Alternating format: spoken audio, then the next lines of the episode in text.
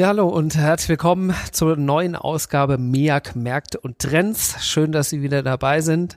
Wie gewohnt begrüße ich zunächst einmal Dr. Andreas Januszek. Herzlich willkommen. Ja, herzlich willkommen, lieber Herr Graf, liebe Zuhörerinnen und Zuhörer. Ja, wie vor drei Monaten ist es mittlerweile her, haben wir uns wieder einen Gast eingeladen. Äh, Herr Dr. Fischer von Research, auch Sie herzlich willkommen.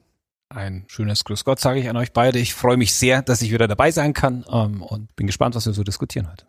Ja, ich glaube, wir haben einiges zu diskutieren. Inflation gehört sicherlich dazu.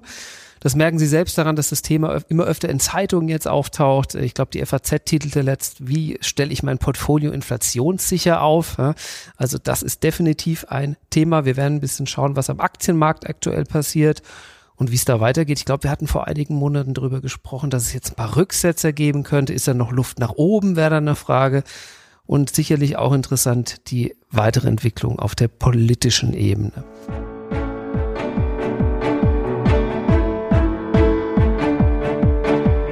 Märkte und Trends. Erfolgreich investieren und verstehen, was die Kapitalmärkte bewegt.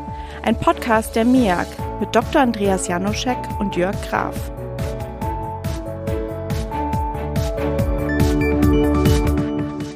Da schwirren im Moment Wörter rum. Jamaika, Kenia, Ampel, Deutschland-Koalition. Also relativ viele Szenarien, die da im Moment so ein bisschen unterwegs sind. Herr Dr. Fischer, wie sieht's da aus und auf was müssen wir uns da einstellen? Ja, spannende Frage. Bei unserem letzten Podcast ähm, habe ich etwas jovial gesagt, es ist eh klar, was rauskommt. Da gab es zwischendrin schon noch ein bisschen Bewegung, auch bei den Umfragen. Damals ist ja ähm, die Kanzlerfrage bei der konservativen äh, Koalition ähm, noch offen gewesen. Wir haben mit der Wahl in Sachsen-Anhalt gesehen, ähm, dass die Umfragen, die wir auch aktuell haben, ein bisschen schwierig sind. Also, dass wir der Abweichung von in der Größenordnung zehn Prozent kriegen können. Das macht natürlich jede Aussage über Wahlergebnisse mit, mit äh, deutlichen äh, vorbehalten. War das schon immer so, dass da so große Schweiz, ich meine, USA haben wir das gelernt, da gibt es große Abweichungen. In Deutschland also es ist schon überraschend, dass wir in einem ähm, ja, Sample von 2,2 Millionen Einwohnern, wenn ich das richtig im Kopf habe, für Sachsen-Anhalt in der Größenordnung daneben liegen. Interessant ist auch, dass ähm, entgegen so typische Erklärungen, die wir in dieser Trump-Phase ähm, und äh, bei den vielen populistischen Parteien ähm, in der Vergangenheit gesehen haben, die Umfragen für die AfD zu hoch waren. Das ist jetzt auch eher eine neue Entwicklung. Also die, die Ränder typischerweise werden bei den Umfragen eher unterschätzt. Ähm, das ist diesmal nicht passiert. Das ist, denke ich, immer auch eine Frage der Aktivierung ähm, der Bevölkerung. Also wie stark aktiviert man die Leute? Wie stark gehen sie zur Wahl? Das hängt am Schluss dann auch davon ab, was wir für ein Ergebnis kriegen. Das heißt doch dann aber, die Bundestagswahl ist noch komplett offen, oder? Wenn wir uns auf die Umfragen nicht verlassen können, dann ist das noch ein absolut spannendes Rennen. Es ist ziemlich offen, wenn wir sowas wie plus minus zehn Prozent anlegen, ja. Aber ich denke, zwei Dinge sind dann schon absehbar. Also müsste schon sehr viel passieren. Absehbar ist, dass ähm, die Konservativen relativ sicher ähm, gewinnen werden, wenn nicht irgendwo noch eine starke Gegenbewegung entsteht, ein Ereignis da ist. Ähm, und absehbar ist, denke ich, auch, dass die Grünen in der einen oder anderen Konstellation vermutlich mit dabei sein werden. Es sei denn, wir haben wirklich nochmal in Sachsen-Anhalt 2 auf Bundesebene. Ähm, das würde ich aber momentan nicht erwarten. Also ich denke schon, dass die Grünen mit zu den was man, glaube ich, sicher ausschließen kann, dass wir auf der Bundesebene keine AfD mit 22 Prozent sehen werden. Ähm, das ist sehr wahrscheinlich, ja, dass wir da deutlich dringe, äh, drunter liegen werden. Und ähm, was auch absehbar ist, dass alle Parteien eine Koalition momentan mit der AfD ausschließen würden. Das heißt, die reine Arithmetik ist dann schon deutlich eingeengter. Was heißt das jetzt eigentlich für die Märkte? Ja? Also wenn ich mir so bestimmte Themen einfach mal anschaue, Inflation, Zinsen, Aktien, die Europäische Union, Infrastrukturprogramme, vielleicht gehen wir die einfach mal so ein bisschen durch, weil das ist natürlich das auch, was unsere Zuhörerinnen und Zuhörer interessiert. Nehmen wir mal das Thema Inflation. Ja? Wenn jetzt die Bundestagswahl äh, gelaufen ist. Äh, was äh, heißt, welche, welche Parteien würden denn eher die Inflation zum Beispiel äh, anheizen?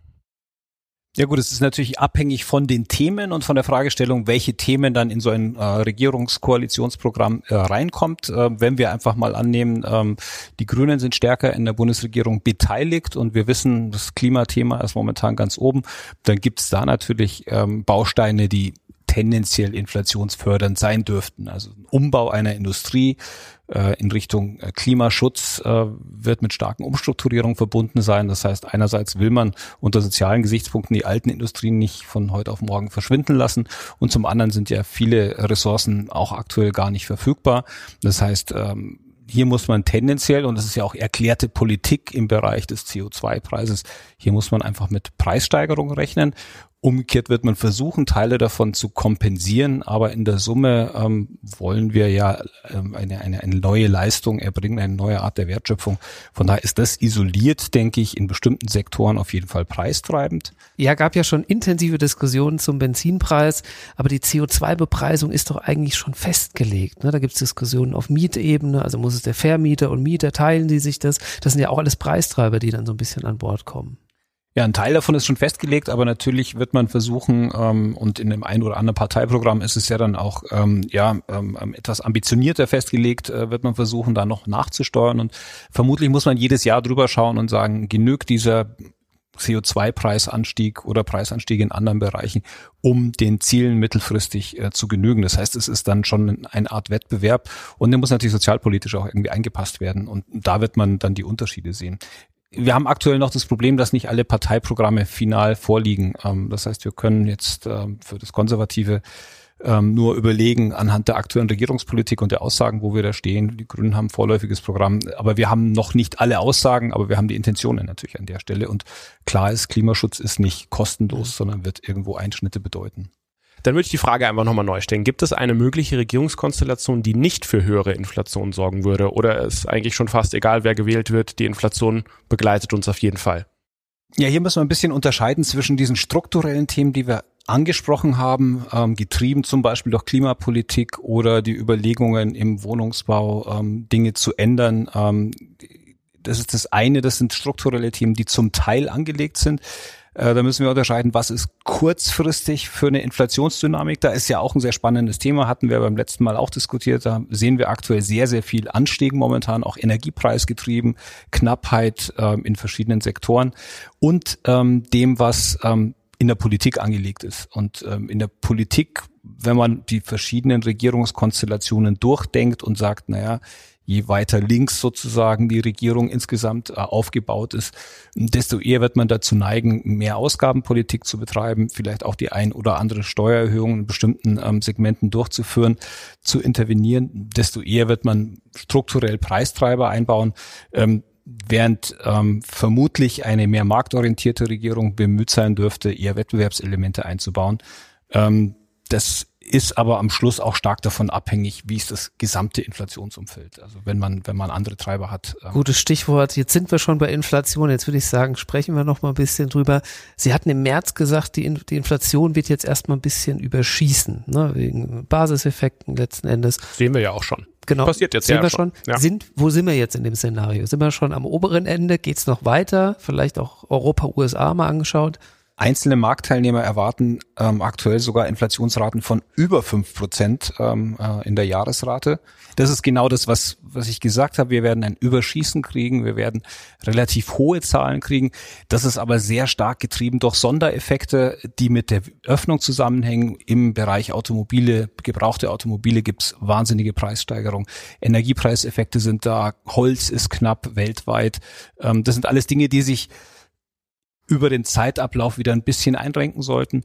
Ähm, und dann haben wir noch ein, atlantisches Problem, äh, nämlich dass die Energiepreiseffekte, jetzt sind wir deutlich über den Vorjahreszahlen bei den Energiepreisen, ähm, die wirken weltweit dafür, dass die Inflation hoch ist. Und in Europa gibt es noch ein paar Sondereffekte, zum Beispiel deutsche Mehrwertsteuererhöhung oder Senkung, besser gesagt, im letzten Jahr, die dazu führen werden, dass wir im November nochmal auch in Europa sehr, sehr hohe Raten kriegen. Das heißt, diese Diskussion, ja, Inflation überschießt temporär, das ist da und ähm, gilt aber regional ein bisschen unterschiedlich von der Dynamik. Das heißt, wir werden auch im Herbst nochmal über Inflation sprechen und über hohe Inflationsraten. Das ist aber alles schon eingebacken. Ja, das ist alles schon eingebacken mhm. in Inflationsraten. Das ist keine neue Inflation. Und das, was den Markt, den Volkswirten, den Zentralbankern ein bisschen mehr Sorge macht, ist, ob wir vielleicht an der Schwelle stehen, auch gegeben dem, was wir gerade über die Klimageschichte diskutiert haben, dass wir dann doch strukturell deutlich höhere Inflation kriegen könnten. Mhm. Was müsste da passieren? Also müsste es dann zum Beispiel äh, Arbeitskämpfe geben von den Gewerkschaften, die auch versuchen, höhere Löhne ähm, durchzusetzen, weil ja die Preise gestiegen sind? Also wäre das so ein Effekt, der das dann nochmal verstärken würde? Einen haben wir schon, oder fängt gerade an, glaube ich, Bahn, ne? Genau. Also das ist sicherlich ähm, eine Grundlage für eine, nachhaltigere Inflation, wenn wir eine, eine Preis-Lohn- oder Lohn-Preisspirale sehen. Ähm, wenn das der Fall ist, dann werden allmählich die Alarmglocken läuten. In der ersten Stufe ist das ein ganz normaler Prozess in, im Rahmen so einer Erholung.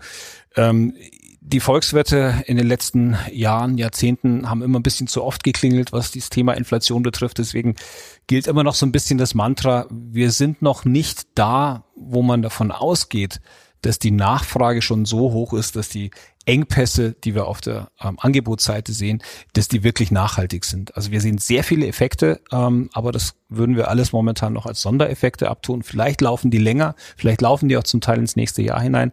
Aber was wir auch anekdotisch hören, ist, dass es sehr viel Horten gibt. Ich sage jetzt mal der Klopapiereffekt, den wir gesehen haben ähm, auf industrieller Ebene. Wenn ich weiß, Holz kriege ich nicht mehr, dann okay, also jetzt wird, jetzt wird Bauholz gehortet, wenn jemand äh, mhm. Holz hat. Okay. Ja, ich habe gehört, dass ja sogar ähm, aus China jetzt hier Bestellungen bei uns in, in Hessen im Taunus wird Holz bestellt aus China, habe ich gehört. Also das heißt, dass ja wirklich jetzt die, die globale Nachfrage auch wirklich bei uns äh, bei uns durchschlägt.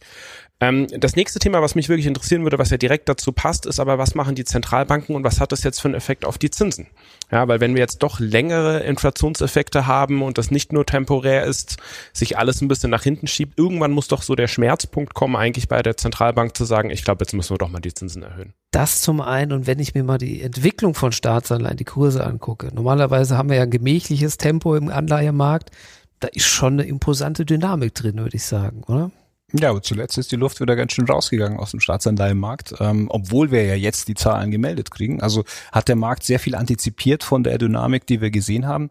Was machen die Zentralbanken? Ähm, werden wir natürlich im Einzelfall sehen. Wir werden bei der FED jetzt im Sommer eine Diskussion darüber kriegen, ähm, wie das dann aussieht, wenn man den Hahn langsam zudreht, ähm, auf Neudeutsch eben Tapering. Ähm, die Frage, fahren wir diese zusätzlichen Anleihekäufe allmählich zurück und was sind die Bedingungen dafür? Das wäre die Erwartung, dass es im nächsten Jahr passiert, aber das ist alles schon mehr oder weniger in den Markt eingebacken. Also da würden wir nicht erwarten, dass es eine große Überraschung gibt. Was die EZB betrifft, ähm, natürlich wird die auch signalisieren, dass sie früher oder später mal dieses PEP-Programm aufhört. Das ist aber eigentlich, das Aufhören ist eine Diskussion für, für, für das nächste Jahr, ähm, wann und wie dann der Übergang genau passiert. Wir haben einen dynamischen Aufschwung aktuell, wir haben steigende Inflationsraten, aber ich denke, es ist zu wenig, dass da irgendwie ein Ausstiegssignal kommt. Das heißt, Zentralbanken ähm, signalisieren uns auch, das ist temporär, selbst wenn temporär nicht ein, zwei, drei Monate heißt, sondern eher so ein Kalenderjahr oder so ein, so so ein ganzes Jahr irgendwie.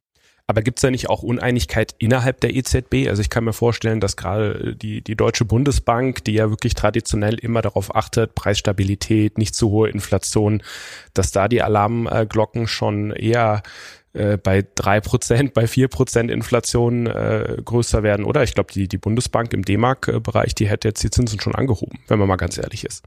Ja gut, das, das ist sicherlich der Fall, aber ähm, auf der anderen Seite wissen wir, dass die Bundesbank in der EZB nicht mehr die Rolle spielt, die sie vielleicht ganz am Anfang noch gespielt hat. Das heißt, die Machtverhältnisse haben sich da schon deutlich zugunsten der, der ähm, anderen Mitgliedsländer auch bewegt und ähm, da wissen wir, dass es allgemeine zurückhaltende ähm, ähm, Haltung gibt. Und im aktuellen Umfeld ist es auch noch gar nicht angezeigt. Also wir haben ja noch ersten Quartal negatives Wachstum gesehen. Äh, wir werden zwar jetzt zwei gute Quartale sehen, aber das heißt noch nicht, dass wir in der Phase sind, in der wir irgendwo nahe Vollbeschäftigung sehen und Inflation massiv getrieben von dieser Situation ist, sondern ähm, man wird schon sicher gehen wollen, dass der Aufschwung jetzt auch von der Pandemie-Seite her ähm, auch nachhaltig ist. Ja, was mache ich denn jetzt auf der Anleiheseite im Portfolio? Ja, also in so einer Situation, da gibt es den sogenannten Steepening Trade. Das heißt, man äh, erwartet, dass die Zinskurve sich nochmal äh, versteilert. Ähm, Zinskurve versteilert heißt, dass sozusagen die längerfristigen Zinsen stärker steigen als die kürzerfristigen Zinsen. Das ist eigentlich eine Möglichkeit, dass man eben äh, sozusagen sich absichert gegen weiter steigende Zinsen ähm, das ist eigentlich ein relativ einfacher Trade. Ja, das Thema Holz fand ich irgendwie vorhin nochmal spannend. Warum ist es denn eigentlich so, dass die Holzpreise so extrem steigen? Ist da, äh, gibt's weniger Holz plötzlich auf der Erde oder? Ja, sehr spannende Frage. Ähm, wir haben zwei Faktoren. Das eine sind die Chinesen, das andere sind die Amerikaner. Die Amerikaner sind in einem Aufschwung mit extrem niedrigen Zinsen, gibt es eine sehr, sehr hohe Holznachfrage. Die Chinesen haben auch ähm, aufgrund ihres Aufschwungs eine sehr hohe Holznachfrage. Die haben ihre Nachfrage eigentlich hauptsächlich aus Kanada bedient in den letzten Jahren. Ähm, da gab es jetzt aber ähm, ja im, im, Vorfeld auch im Zusammenhang mit den Zollstreitigkeiten ähm, das Problem, ähm, dass der kanadische Holzmarkt dann gesättigt war. Da waren äh, vor ein paar Jahren die Preise extrem tief. Es sind sehr viele Sägewerke pleite gegangen. Mhm. Ähm, die stehen jetzt nicht zur Verfügung, aber die Nachfrage steigt dramatisch an. Ähm, es gibt nach meinem Verständnis nicht den akuten Mangel an Bäumen in dem Sinne, sondern es gibt einfach ein dickes Problem bei den Sägewerken. Mhm. Ähm, vielleicht ist da der ein oder andere auch ein bisschen langsamer unterwegs, weil er sagt, ist ja prima, wenn die Preise steigen, dann wird mein Lager mehr wert.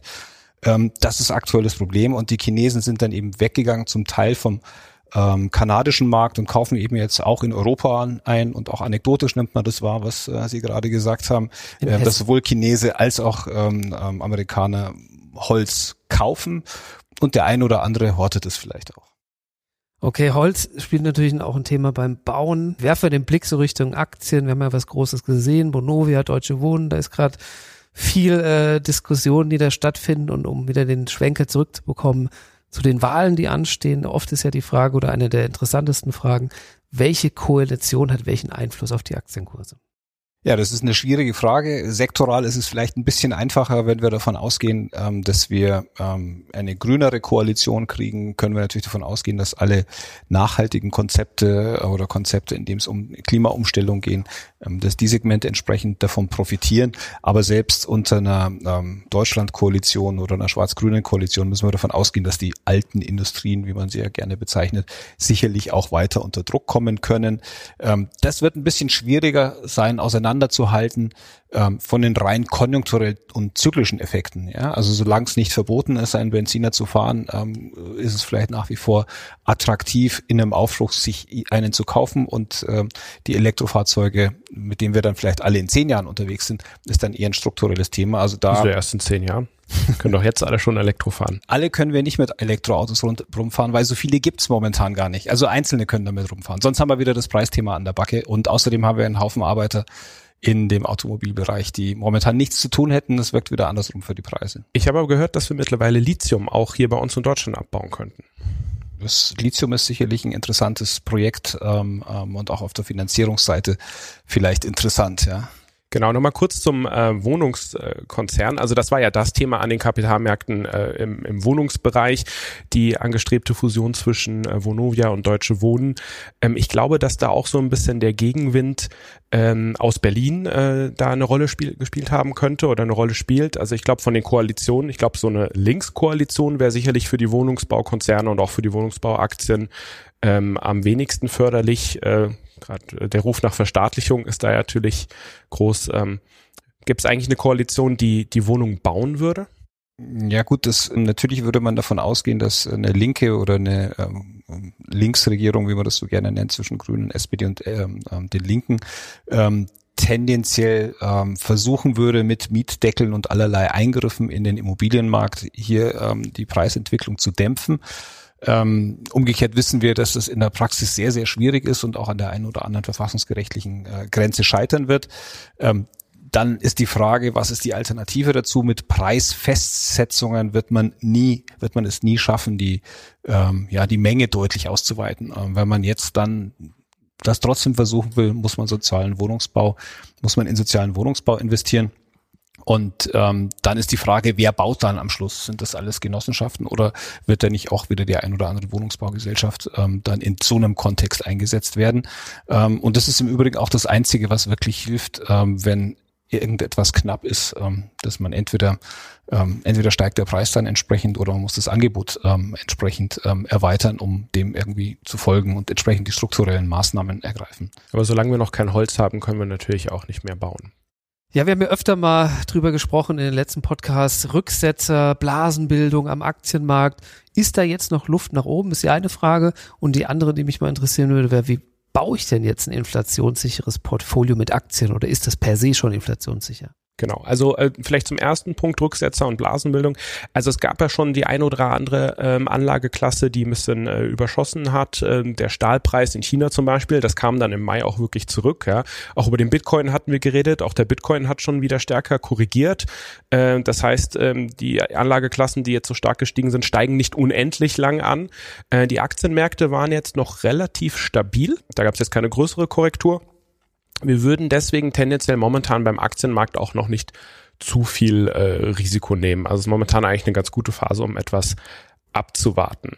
Ähm, die zweite Frage, ein, ein Portfolio, das inflationssicher ist. Nun, also auf der einen Seite haben wir natürlich das Problem, wenn man langlaufende Anleihen hat und die langlaufenden Zinsen steigen, dann verliert man dort am stärksten. Es gibt äh, Anleihen, die äh, inflationsindexiert sind. Das ist natürlich dann passend im Portfolio. Ja, und natürlich Aktien im Portfolio. Also es ist ganz klar, ein, ein guter äh, Hedge äh, gegen äh, Inflation sind definitiv auch Aktien. Man muss dann natürlich so ein bisschen in die Branchen reinschauen, welche Unternehmen auch vier Prozent Preissteigerung an ihre Kunden weitergeben können. Diese Unternehmen können definitiv weiter im Portfolio bleiben. Dann haben wir natürlich noch Rohstoffe mit im Portfolio, gehören auch in einem ausgewogenen Portfolio mit dabei, mit dazu. Am Ende des Tages muss man bei langlaufenden Staatsanleihen und bei Unternehmensanleihen äh, guter Bonität, Investment Grade, da muss man auch aufpassen. Die sind momentan halt wirklich auch schon relativ teuer und äh, würden jetzt bei einem Inflations- und Zinsanstiegsszenario tendenziell eher unter Druck geraten weiter. Hm, das ist doch mal interessant, wie ich damit umgehe, wenn wirklich die Inflation jetzt noch weiter steigt. Natürlich wird auch die Wahl der größten Volkswirtschaft in Europa Einfluss auf Europa haben. Ähm, was erwarten wir da hinsichtlich Europapolitik? Ja gut, ich glaube, da sind die ähm, entscheidenden Fragen der Europapolitik wieder ähm, relevant. Wir haben ja einen relativ großen Fonds gekriegt, ähm, jetzt in Europa 750 Milliarden und ähm, die Erwartung wäre, dass eine eher CDU, FDP äh, geführte Regierung eher versuchen wird, keine permanente Finanzierung ähm, anderer Länder ähm, einzurichten, während eine eher linksorientierte Regierung vielleicht versucht wäre, ähm, hier dauerhafte Transfers ähm, zu installieren. Ähm, von der generellen wirtschaftspolitischen Ausrichtung, ähm, wenn man ein bisschen in die Programme schaut, kann man vielleicht davon ausgehen, dass man eher bereit wäre, auch den Stabilitätspakt umzubauen, um zum Beispiel öffentliche Investitionen ähm, dann auszunehmen aus den Schuldenregeln, sowohl in Deutschland als auch auf europäischer Ebene und vielleicht mehr in Richtung ähm, gemeinschaftlicher Fiskalpolitik gehen würde.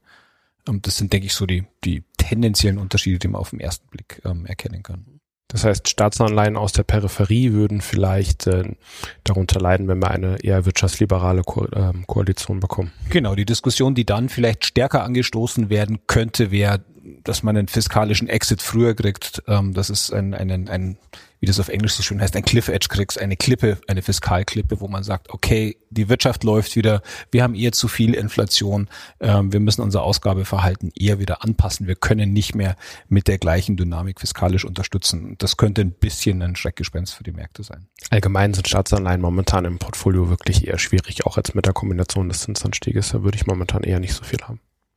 Ja, liebe Zuhörerinnen und Zuhörer, das war's schon wieder für den Monat Juni. Schön, dass Sie wieder dabei waren. Wir bleiben optimistisch. Ich glaube, ein ganz schöner Sommer steht vor der Tür. Die Pandemie geht auch so ein bisschen in den Hintergrund und nimmt nicht mehr so einen hohen Stellenwert ein. Wir dürfen auch wieder im Biergarten. In dem Sinne, herzlichen Dank, Herr Dr. Fischer. Gerne.